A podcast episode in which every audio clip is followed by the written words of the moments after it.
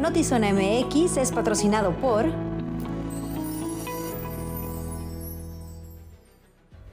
Muy buenas tardes, bienvenidos a Notizona MX. Les saluda con mucho gusto Alejandra Gagiola. Mi compañero Luis Eduardo Cantúa hoy está en una asignación especial fuera del estudio, pero mañana por supuesto estará aquí de regreso. Y estoy pendiente de sus comentarios, la conversación es contigo, así que abrimos el debate desde este momento y con gusto leo lo que tengan que platicarnos en torno a las noticias que le vamos a estar eh, reportando, empezando por la comunidad de trigueros que están en plantón permanente desde hace tres semanas en Mexicali y que tuvieron una reunión con el secretario de Gobernación, Adán Augusto López, en su visita a la capital del estado, visita para ver estos temas, igual que los otros, no es campaña, sin embargo, será hasta el jueves cuando tengan una respuesta definitiva. A tres semanas del plantón de trigueros en el Centro Cívico de Mexicali, aún no se percibe una solución a la problemática, pese a los anuncios oficiales de subsidios de parte del gobierno del estado y el ayuntamiento. Tampoco hay una respuesta, dijeron de parte del secretario de Gobernación, quien vino a Mexicali a un evento de entrega de tarjetas de la luz, pero que fue recibido como candidato en un evento en el auditorio del estado. Los trigueros se reunieron temprano con él, pero esto fue lo que dijeron ahora que sí veníamos pensando que íbamos a encontrar buenas respuestas, o sea, nos damos cuenta que realmente no está ni, ni enterado del asunto, o sea, en sí, no sé si sea por parte del gobierno o realmente no le importa. Estamos, le dijimos realmente, y aquí está el compañero que estuvimos haciendo mención de que estamos olvidados, los del Valle acá de Mexicali y los del estado de Baja California, igual a lo mejor los demás estados también, estamos olvidados por parte del gobierno federal. No nos están apoyando en nada. Tenemos ya hace más de cuatro años que no necesitamos recursos de... Que después que atiendan a los agricultores, trigueros de Sonora y Sinaloa, seguirían los de Baja California. Ya no nada más de manera general, sino particularizando sus inquietudes, sus planteamientos. Eh, les informé que hay una mesa ya de trabajo donde las autoridades de la Secretaría de Agricultura, de Segalmex, del gobierno federal participan. Eh, el día de hoy se va a llevar, digamos, el capítulo Sonora, pero que nos va a ir marcando la pauta para intentar construir una solución consensada entre los industriales. El titular de gobernación les pidió paciencia a los productores del Valle de Mexicali. Gobiernos municipales yo creo, bueno, pues así se los hice saber con la presencia de la gobernadora primero, pues que, nos tengan un poco de paciencia, que vamos a construir, que no están solos en esta lucha. Entendemos el tamaño de la problemática y les pedí que le ratificáramos la confianza a la gobernadora, porque la gobernadora no nada más eh, conduce. La gobernadora afirma que sí los están atendiendo y que sí hay avances a Ana Augusto López Hernández y va a atenderlos, también va a platicar con nuestros trigueros. Ya se habló Valle con... de Mexicali, el mejor trigo del mundo se hace aquí en Baja California. Ya se habló con los industriales. Ayer hubo una reunión a nivel nacional con la industria. Eh, hoy creo que entiendo están en Sonora, mañana Sinaloa y posteriormente aquí en Baja California el jueves. Es la información que tengo de, viernes.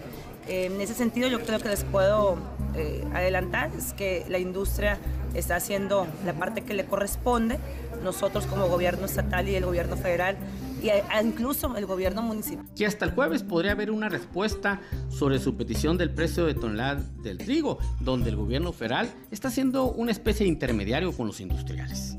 Un ellos que nos esperemos hasta el jueves, ¿no? Porque supuestamente hoy, este día, les van a dar la noticia en Sonora, los industriales, qué precio le van a pagar a los sonorenses.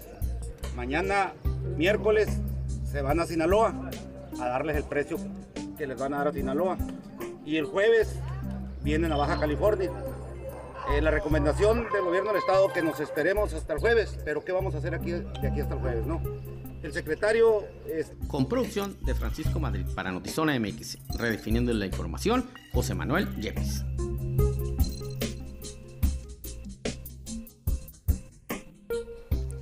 Siempre me ha parecido que la mejor forma de hacer campaña es dando resultados. Y un candidato común y corriente no tiene esa oportunidad, pero en este caso estos señores y señora que sí tienen cargos públicos y que además están haciendo una gira con argumento de que están atendiendo sus cargos públicos, pero en realidad sabemos están haciendo campaña, pues bien podrían dar resolución. En este caso, el secretario de Gobernación a los trigueros. Algo contundente, sabemos que Morena pues no les va a preguntar a ellos quién quieren que sea el candidato, pero si este señor como quiera está haciendo esa gira en busca de tener adeptos y que Morena vea que tiene eh, posibilidades, pues definitivamente dándoles una respuesta positiva a sus demandas sería una excelente manera de hacerlo. Eh, y por otro lado también lo que Ebrard ha estado pidiendo, que es que Morena ponga un piso parejo para todos, para que también ya vayan renunciando a sus cargos, porque mientras les estamos pagando, pues están haciendo este tipo de, de vueltas no campaña. Dos elementos de la Policía Municipal fueron atacados por disparos de arma de fuego mientras se encontraban sobre la calle Carranza, en la colonia Castillo. Los agentes reportaron por la central de radio que fueron atacados cuando estaban a bordo de la unidad. Se realizó un fuerte operativo en la zona norte, principalmente en las calles aledañas a donde ocurrió el incidente. Y de forma extraoficial se informó que un presunto responsable fue detenido. La reparación del puente El Chaparral va a iniciar eh, a partir del mes de junio, esto lo dio a conocer el titular de la Secretaría de Desarrollo Territorial Urbano y Ambiental, explicó que no será necesaria la demolición de la estructura y se espera que esté listo para finales de año. Ya tenemos el proyecto que se nos hizo llegar por parte del gobierno del estado, eh, en el cual eh, lo elaboró la SICT. Esta propuesta traía unas adecuaciones que consideramos nosotros en la revisión de nuestros expertos, pues que le faltaban algunos detalles. Están en proceso de culminar estas adecuaciones al proyecto ejecutivo, ya tenemos avanzado nosotros el presupuesto, etcétera, este, y estamos próximamente por iniciar, esperando que podamos iniciar con, con, algo ya más eh, a detalle entrando el siguiente mes. ¿A finales de este mes o a, a principios del siguiente mes? No, la reparación consiste en levantar tableros, eh, no una vez demolición, Simplemente es levantar los tableros, cambiar ahí los neoprenos, unos este, topes sísmicos, todas las conexiones que lleva desde la, desde la trave a la, columna donde están los soportes y con estos gatos hidráulicos se presente mover, hacia su posición proyectada y poder garantizar su estabilidad. Eh, no va a haber demoliciones y va a ser un proceso de mucha, mucha delicadeza.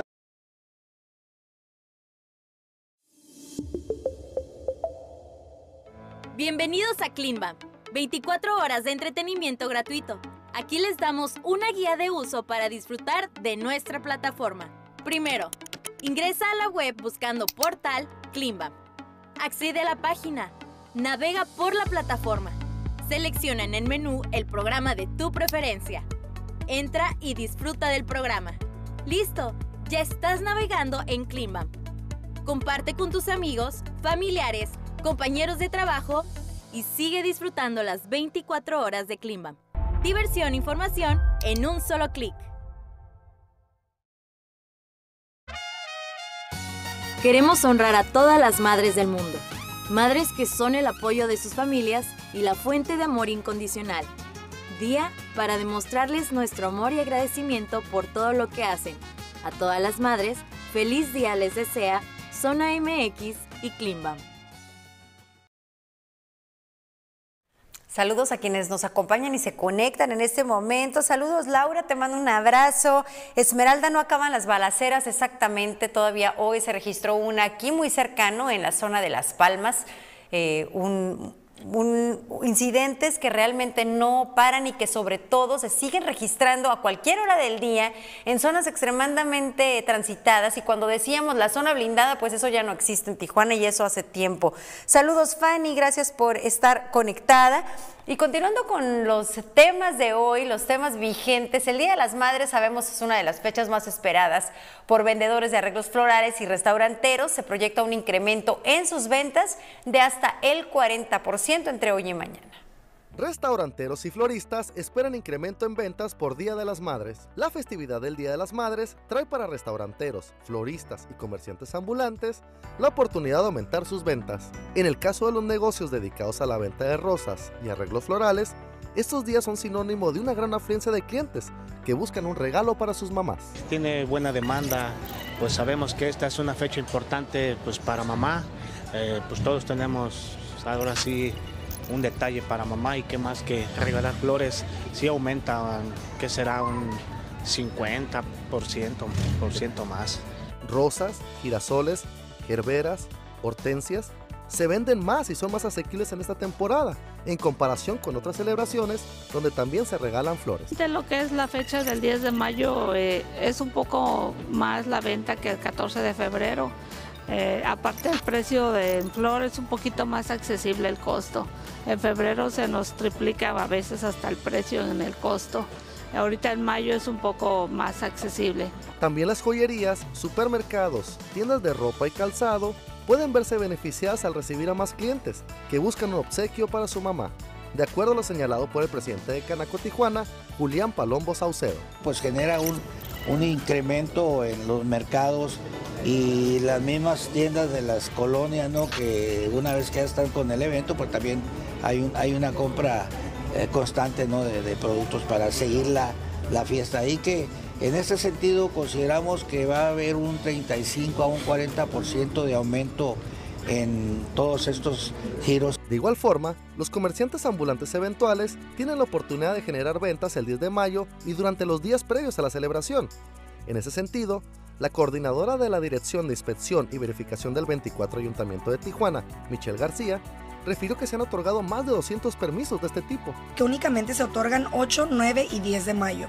Son personas que venden artículos de ocasión o flores por el Día de las Madres y ha ingresado en caja gracias a estos 200 permisos más de 126 mil pesos. Esta última añadió que estarán realizando operativos en las nueve delegaciones de Tijuana para detectar a personas que salgan a vender sin permiso, los cuales pueden ser acreedores a sanciones que oscilen entre los 5 y 30 UMAS, es decir, desde 500 hasta 3 mil pesos, dependiendo la gravedad de la falta. Con imagen y edición de Lordan García, informó para Notizón MX, redefiniendo la información, Cristian Villicaña.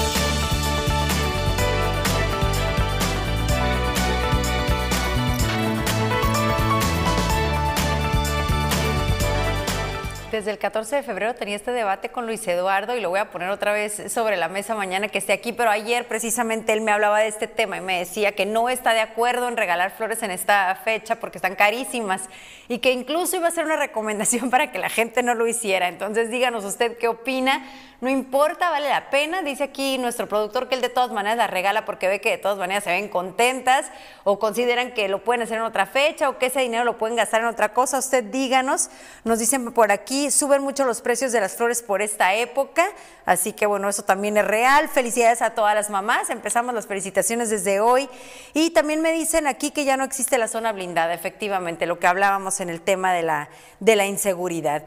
Y en otros asuntos, la coordinadora de la Dirección de Inspección y Verificación del Ayuntamiento de Tijuana, Michelle García, dijo que no se otorgan permisos para vender alcohol en la vía pública. Esto en referencia al operativo que se llevó a cabo en el malecón de playas de Tijuana el fin de semana, en donde se sancionó y retiró cuatro comercios ambulantes que estaban vendiendo bebidas alcohólicas sin autorización.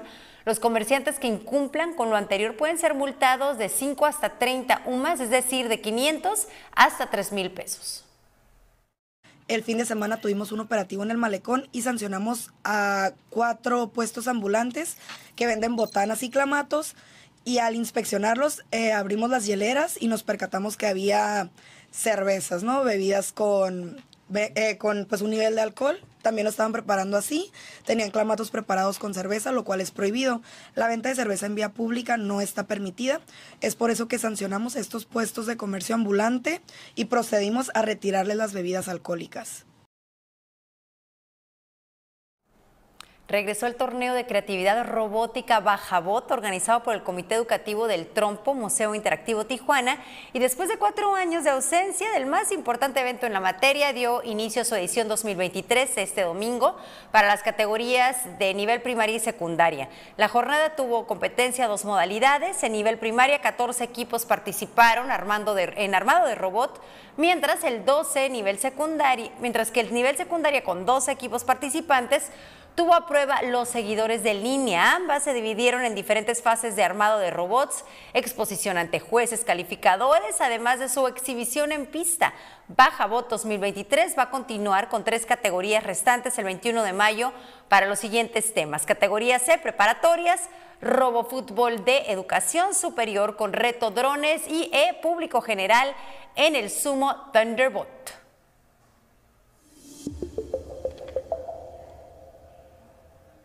Este Día de las Madres regálale a mamá un smartphone de Telcel con un plan Telcel Plus 4 para que tenga redes sociales ilimitadas y gigas incluidas y puede disfrutar y comprar compartir lo mejor de sus redes sociales favoritas. Para más información visita tu Telcel más cercano y consiente a mamá con Telcel, la mayor cobertura y velocidad. Con tu boleto ganamos todos. Con el 90 sorteo magno de la UABC este 8 de junio, tú puedes ser el ganador. Primer premio, 23 millones de pesos. Segundo premio, 4 millones de pesos. Además, autos último modelo y mucho más. Compra ya tu boleto y juntos sigamos apoyando la educación de miles de estudiantes universitarios. Con tu boleto ganamos todos. www.sorteosuabc.mx este martes tomó protesta el Consejo Directivo de la Cámara Nacional de la Industria de Desarrollo y Promoción de la Vivienda en Baja California, encabezada por el nuevo presidente Raúl Grajeda Cerón. Luego de tomar protesta, agradeció a los representantes de las diversas cámaras en todo el estado, así como de personalidades de gobierno y del ayuntamiento que estuvieron presentes. Aprovechó para hablar de las metas y objetivos a alcanzar en materia de construcción de vivienda, en la que estarán trabajando de la mano con diversos sectores del gobierno, de la banca e Infonavit. Durante la ceremonia se otorgaron reconocimientos a personajes destacados de la Cámara como Javier Moreno, Melitón Zavala y José Alejandro Jiménez, presidente saliente. La Canadevi es un reto que asumo con mucha responsabilidad, pues han sido años de mucho esfuerzo por parte de los presidentes que me han antecedido. Justo en este periodo asumo el compromiso de apoyar a nuestros afiliados en todo el Estado, para así reiterarle a la comunidad las garantías que ofrecen las empresas y empresarios que pertenecen a la Cámara. Hoy estamos en Tijuana, donde inicia la patria. A los industriales de la vivienda nos queda muy claro el ritmo vertiginoso de crecimiento que en la actualidad demandan las ciudades. No obstante, dicho crecimiento debe ir acompañado de responsabilidad y de mucho compromiso por parte de quienes intervienen en esa evolución. Al término de la toma de protesta de este nuevo consejo, tuvieron una rueda de prensa con representantes de medios de comunicación en donde indicaron hay una necesidad por construir vivienda para la ciudadanía que gane entre 10 y 13 mil pesos al mes, ya que la construcción de vivienda económica es nula en esta entidad. Construcción de vivienda económica, el reto de Canadevi en Baja California. Representantes de la Cámara Nacional de la Industria de Desarrollo y Promoción de la Vivienda informaron que lo que va del año 2023 esperan un crecimiento del más del 48% respecto al año anterior en Baja California. Explicaron que de 7.000 casas que se construyeron el año pasado, en esos primeros cuatro meses han construido más de 10.600 viviendas. El reto que sigue es producir viviendas económicas a pesar que el gobierno federal eliminó los subsidios para este tipo de edificaciones. Se necesita más apoyo por parte de la federación. Las ONAVIS, Fobiste y Fonavit, están buscando alternativas de solución porque simple y sencillamente no se está ofertando esa vivienda. Y es donde hay 4.9 millones de derechohabientes a nivel nacional sin la atención respectiva para poderles dar un hogar a los derechohabientes. Entonces es un problema muy fuerte, un problema que se está haciendo a un lado y un problema que con nosotros como industria tenemos que buscar soluciones y buscar encontrar la variable a la ecuación de todo esto para sacar adelante la problemática. Al respecto de la problemática que existe con la falta de entrega de fraccionamientos al Ayuntamiento de Tijuana, el titular de Canadevi en Baja California compartió que se está trabajando en el tema a través de mesas de trabajo. Asimismo, se dio a conocer que hay 139 colonias que no han sido entregadas al municipio, aunque no todos los desarrollos son parte de la Canadevi. Existe todo un proceso para recibir eso por parte de las autoridades, para poder obtener las actas de recepción de cada una de las dependencias que, involucran en la parte de la entrega, las, las comisiones de agua, de CFE este, y una serie de, de dependencias municipales. Y con ello lo que se está buscando este, con esta administración es precisamente poder tener esas mesas de trabajo de manera permanente y que aquellas empresas que vayan este, concluyendo ya sus trabajos pasen a hacer esas pasen hacer perdón esa- ese último trámite de poder entregar este, ya su documentación para tenerla. Sobre las declaraciones de la alcaldesa de Tijuana, Montserrat Caballero, acerca de que se buscará que se detengan las construcciones en playas de Tijuana, mientras queda resuelta la rehabilitación del cañón del Matadero, indicaron que estarán acercándose a ella para resolver cualquier duda que se tenga acerca de la seguridad de las construcciones. Estamos haciendo acercamiento nada más para ver en qué consiste la, la visión que trae en ese sentido, y haremos eh, las propuestas pertinentes para poder pues, subsanar cualquier duda que tengan en términos de, de riesgo, ¿no? Con imagen y edición de Tania Hernández, informó para Notizona MX, redefiniendo la información, Uriel Saucedo.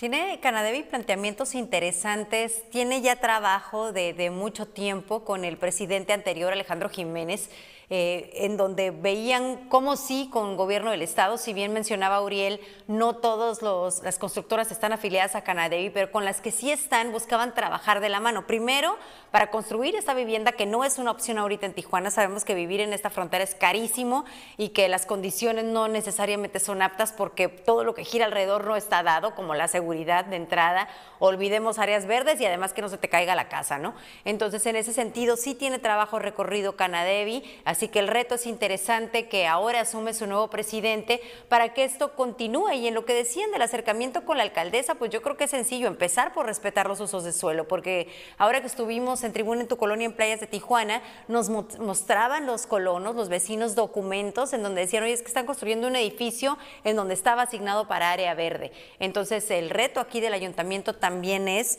eh, el respetar el uso de suelo y no a discreción, o sea, no solamente en donde no, no quiero construir, pero si me sueltas una lana aquí sí construimos, porque el resultado ya lo están viendo, es catastrófico, o sea, realmente se están cayendo las casas en donde esto ha sucedido y no solamente nos referimos al- a lo acontecido en la sierra con estos dos edificios, hay que hacer un recorrido por la ciudad y podemos enumerar varias, eh, hablamos de Camino Verde, hablamos del Rubí, hablamos de la 3 de octubre, es decir, sí podemos enumerar colonias grandes en donde la vivienda simplemente se ha caído y no ha habido una respuesta, laderas de Monterrey, pues es decir, son muchísimos los casos y sin dictamen, es que a lo mejor había una fuga, es que a lo mejor no había.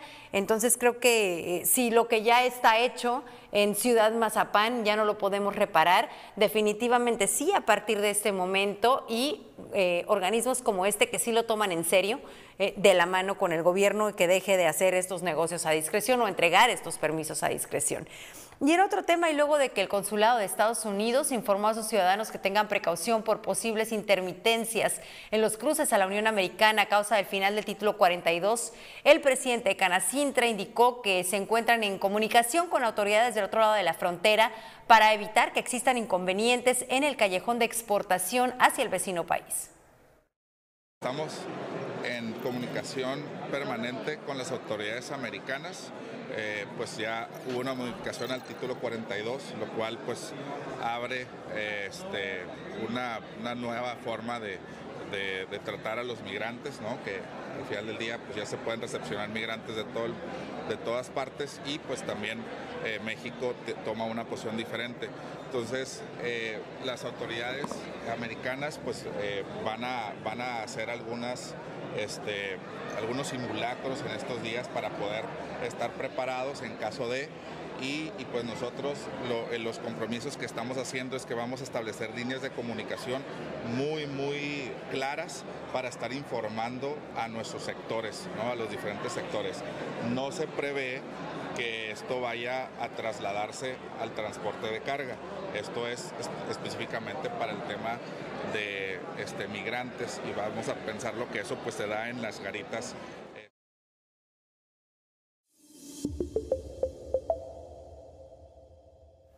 Conecta y cierra negocios en México y Estados Unidos en la Expo Mueble Baja California 2023, el evento más grande de diseño, interiorismo y tendencias en el hogar en Baja California, que estará del próximo 12 al 14 de mayo en Baja California Center Rosarito. La entrada es gratuita y detalles del evento en expomueblebc.com.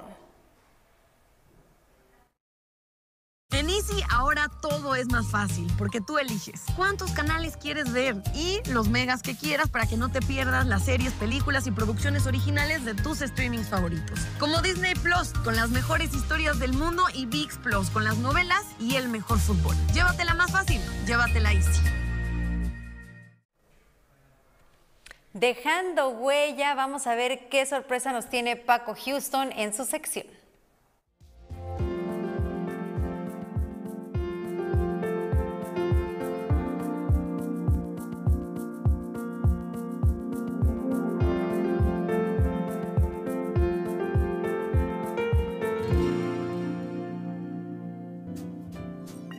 Hola chicos, ¿cómo están? Mi nombre es Paco Houston y bienvenidos a otro episodio más de Dejando Huella. Y el día de hoy vamos a platicar acerca de la vida y trayectoria de la abuelita de México, mejor conocida como Sara García. Así que, comenzamos. Sara García Hidalgo nació un 8 de septiembre de 1895 en Orizaba, Veracruz. Desde muy pequeña mostró cualidades artísticas, ya que dibujaba y pintaba. Siendo muy joven, participó en diversas obras de teatro y su debut en el cine se dio en 1917, cuando el director de Azteca Films la invitó a participar en la película En Defensa Propia. En 1934, Sara había retomado su carrera en el teatro y para obtener el rol principal de la obra llamada Mi abuelita la pobre, precisamente por el rol de la abuelita, con tan solo 39 años, Sara se retiró 14 piezas dentales para darle más realismo al personaje. Fue tal el éxito de su osadía que obtuvo el papel y asimismo comenzaron a lloverle ofertas y su participación en películas fue escalando. Entre sus más memorables films se encuentran Las señoritas Vivanco, La familia Pérez y Los tres García.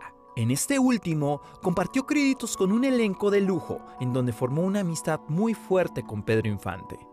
Su excelente interpretación en el cine de la abuela como madre abnegada, que puede ser dulce como miel, pero fiera cuando se necesita, ganó muchos corazones, incluyendo el de la marca Chocolate Abuelita, quien en 1978 la convirtiera en su imagen, y hasta la fecha su rostro sigue apareciendo en sus productos. Sara García se casó solamente una vez, con Fernando Ibáñez, con el cual procreó a su única hija María Fernanda Ibáñez, y muchos años más tarde, ya en una edad mucho más adulta, mantuvo una relación sentimental con Rosario, a quien conoció en su adolescencia. A lo largo de su vida, Sara García participó en alrededor de 150 películas, además de 10 telenovelas, dos programas de televisión y dos documentales. Tristemente, la abuelita de México muere el 21 de noviembre de 1980 a sus 85 años. Sus restos se encuentran en el Panteón Español de la Ciudad de México. Espero que les haya gustado esta información. Mi nombre es Paco Houston. Esto fue Dejando Huella y nos vemos en la próxima.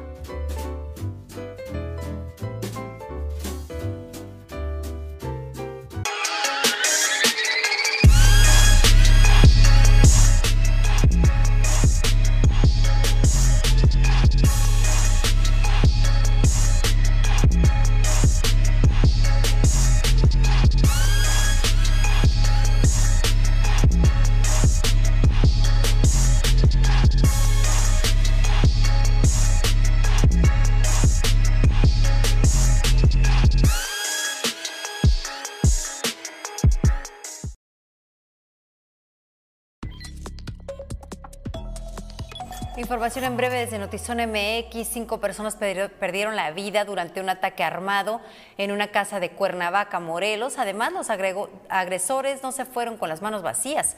Aprovecharon para robarse tres vehículos de ese mismo domicilio. No hay detenidos. El Pleno de la Suprema Corte de Justicia de la Nación invalidó por nueve votos contra dos la primera parte de la reforma electoral, conocida como el Plan B.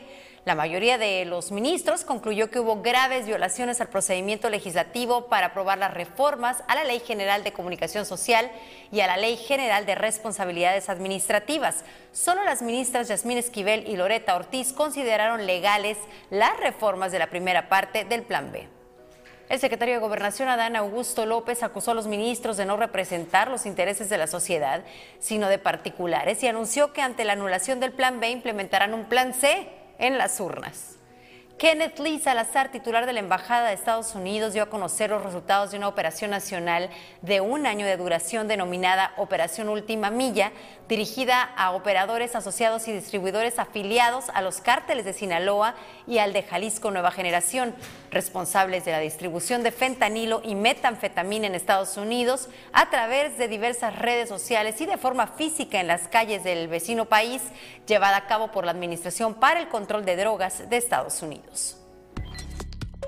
Corre con color de Fundación Castro Limón. La carrera más grande de Tijuana regresa para pintar de colores la ciudad. Domingo 14 de mayo, 9 a.m., 5 kilómetros en Fundación Castro Limón. Visita fundacioncastrolimón.org para adquirir tus accesos. Corre con color. Corre, corre, corre, corre, corre. Fundación Castro Limón. 20 años salvando vidas. Queremos que disfrutes más de tus sándwiches artesanales favoritos. Por eso, Cypress está cada vez más cerca de ti. Te invitamos al nuevo Cypress en Revolución. Para que disfrutes de la mejor variedad de platillos premium preparados al momento por expertos artesanos en el mejor ambiente. Cypress. Eh, tu hobby lo profesionalizaste porque no te quedaste nada más con los libros en inglés o con buscar artículos, sino que ya te metiste a estudiar de manera formal Así es. eh, todo lo que tenía que ver con el tema de gestión cultural. Ya después, a raíz de Rosadito Art Fest, fue cuando realmente me di cuenta que estaba creciendo como bola de nieve el proyecto y que era necesario una profesionalización para estar al nivel de las circunstancias. Eh, decidí en esa- a partir de ese momento dedicarme al 100% tanto a, a la representación de artistas mexicanos como a la promoción cultural. Eh, pero que también pues, me permitió la libertad de disponer de mi tiempo y de hacer pues, lo que me estaba haciendo feliz en ese momento. ¿no? Yo digo que desde entonces estoy de vacaciones. pues bueno, obviamente el organizar un evento tan grande pues requiere de mucho contacto con las instituciones, formalizar, eh, hacer oficios, eh, negociar, eh, este, pues realmente yo- le llamaba que era el, juego, el juego de la pirinola, todos ponemos pero todos ganamos en el sentido de que es un esfuerzo precisamente de comunidad en el que está la sociedad civil, también los artistas, pero también las instituciones, ¿no?